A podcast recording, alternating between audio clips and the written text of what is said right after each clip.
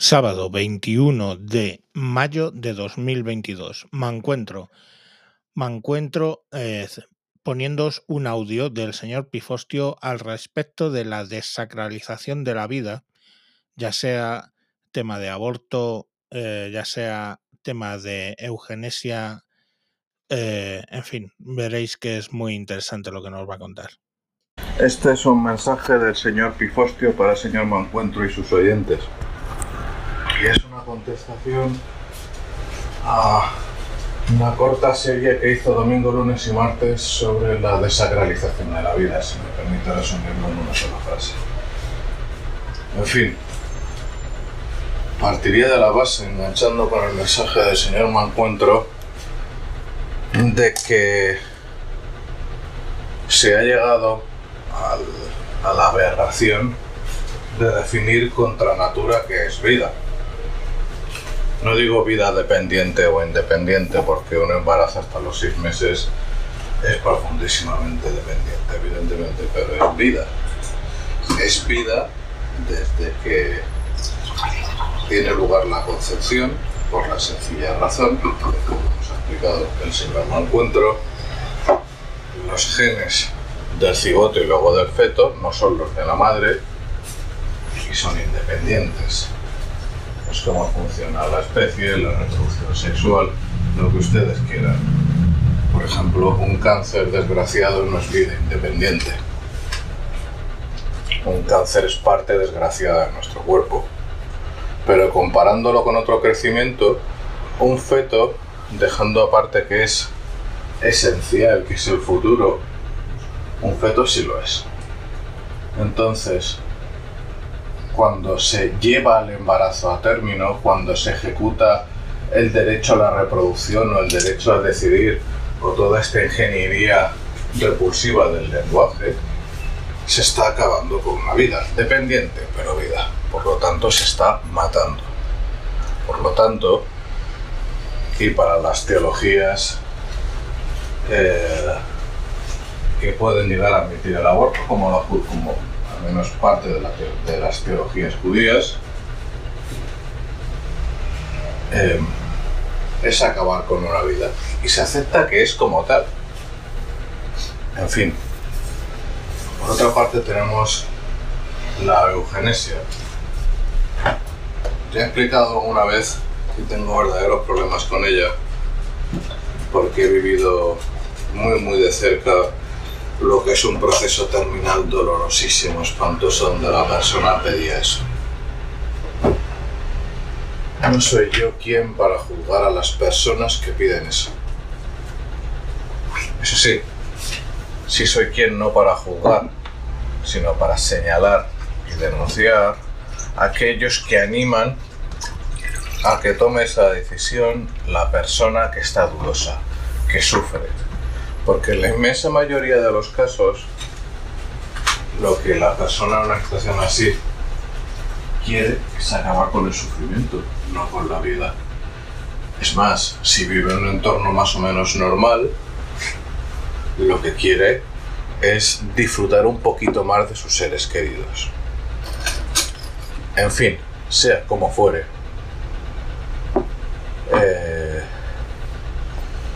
El problema se empeora cuando pasamos de la eugenesia por una enfermedad terminal, desde metástasis avanzada hasta ELA avanzada, a otras enfermedades, en primer lugar, no terminales, provocan sufrimiento abundante, y luego ya pasamos al horror directamente, que en España nos ha llegado, pero en Holanda sí que es a la eutanasia, a la buena muerte por depresión. Esa frase es espantosa, porque no hay nada que le gustaría más a un deprimido que dejar de sufrir. De hecho, la depresión mayor es la principal causa de suicidio del mundo con absoluta diferencia. Hay otras causas, la depresión mayor es la mayoritaria. Pero la persona que, el deprimido que se suicida, no se suicida porque quiere. Eh, la, depresión le empuja a matarse porque no soporta más su situación. y señores, cuando el Estado primero promueve y después alienta ese suicidio, está, está alentando a que la gente se mate. Está alentando también a que un médico o quien sea, porque este paso conforme aumenten los, los eh, el número de, de eutanasias, mejor dicho, de suicidios asistidos, no va a haber médicos suficientes porque por juramento una parte de los médicos siempre se van a negar. Entonces, pues tocará hacerlo quien sea. Veremos si acabamos teniendo profesionales del suicidio asistido. Tenemos, por lo tanto, dos casos en los que la sociedad, primero, mejor dicho, los legisladores primero permiten y luego alientan que se mate. Porque evidentemente el suicidio asistido alguien mata.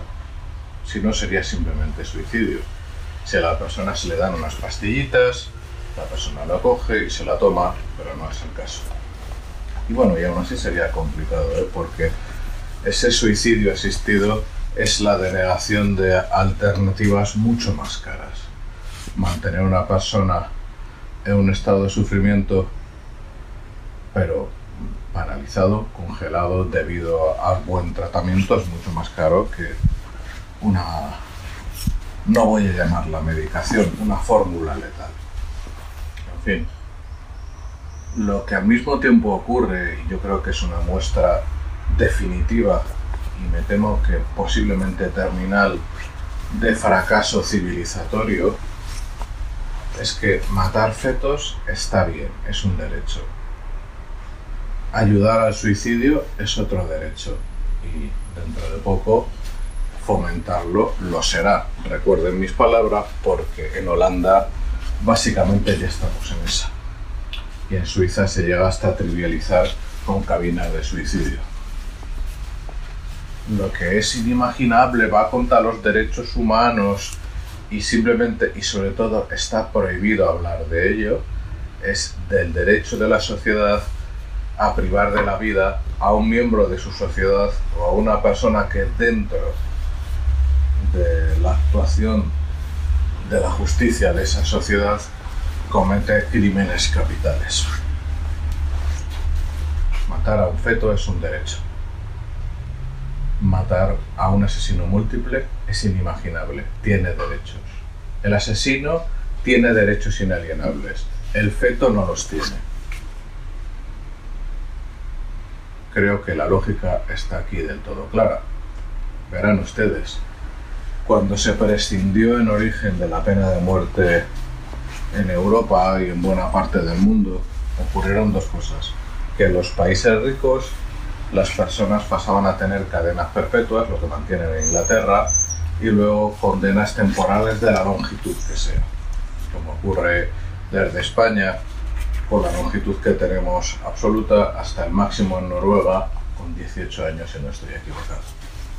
Es hijo de la gran puta que mató a 78 chavales, el Andreas Breivik, como mierda se llama ese mal nacido, en unos años va a ir a la cárcel, a la calle y tiene todos los derechos habidos y haber. En fin, no me quiero extender más, pero al mismo tiempo en Hispanoamérica, donde la pena de muerte se suspendió antes que en algunos países de Europa, lo que ocurrió es que debido a las circunstancias de algunos de los países, fue sustituida por la ejecución extrajudicial, dejando aparte la violencia eh, delictiva, que está, como su propio nombre indica, fuera de la ley, eh, servidores públicos, llegado al caso, y ni siquiera por motivos, digamos, paralelos a una pena de muerte que ya no existe, sino como delincuenciados,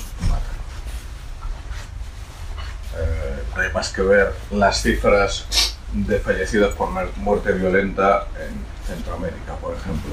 Y si hablas con centroamericanos y les preguntas por la pena de muerte, lo mismo no son tan, no son tan, eh, no, no, la de, perdón, iba a decir sacralizan, no la vuelven tan inimaginable como nosotros. Al menos son las conversaciones que yo he tenido con gente de El Salvador, por ejemplo. En fin, así las cosas. Eh, cuando había una excepción, eh, acabada la Segunda Guerra Mundial, que eran los crímenes eh, de genocidio y contra la humanidad. Incluso en momentos en los que ya se planificaba la eliminación de la pena de muerte, resultaba, y yo creo que es una lógica inapelable, que las personas juzgadas con plenas garantías y condenadas por crímenes contra la humanidad, como su propio nombre indica, habían perdido el derecho a continuar compartiendo el mundo con nosotros. Hoy también hemos perdido eso. Incluso cuando se logra juzgar, porque evidentemente cuando el criminal de guerra es de una superpotencia no se le puede juzgar, pero cuando se logra juzgar a un criminal de guerra que actuara en nombre de una no superpotencia, le hace eh, alguno de los bandos en liza en las guerras africanas, se le puede condenar a la cárcel, no a la, pena de muerte. Hasta esa persona tiene derechos. Hasta el locutor de la radio de las mil colinas que animó al genocidio tiene derechos, pero el feto no. Y en España, un etarra tiene derechos, un feto no. Un asesino múltiple tiene derechos, un feto no. Termino. Esto es muy sencillo. Matar no se discute. La única cuestión que está en liza es a quién se mata.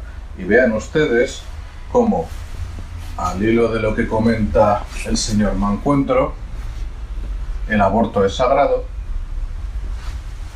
la eutanasia va camino de serlo convenientemente ampliada y sagrado en una sociedad democrática y por parte de los progresistas ateos solo significa una cosa que es tú no tienes derecho a hablar de ello y no tienes derecho a pensar sobre ello. Y al mismo tiempo, la pena de muerte es inimaginable e implanteable.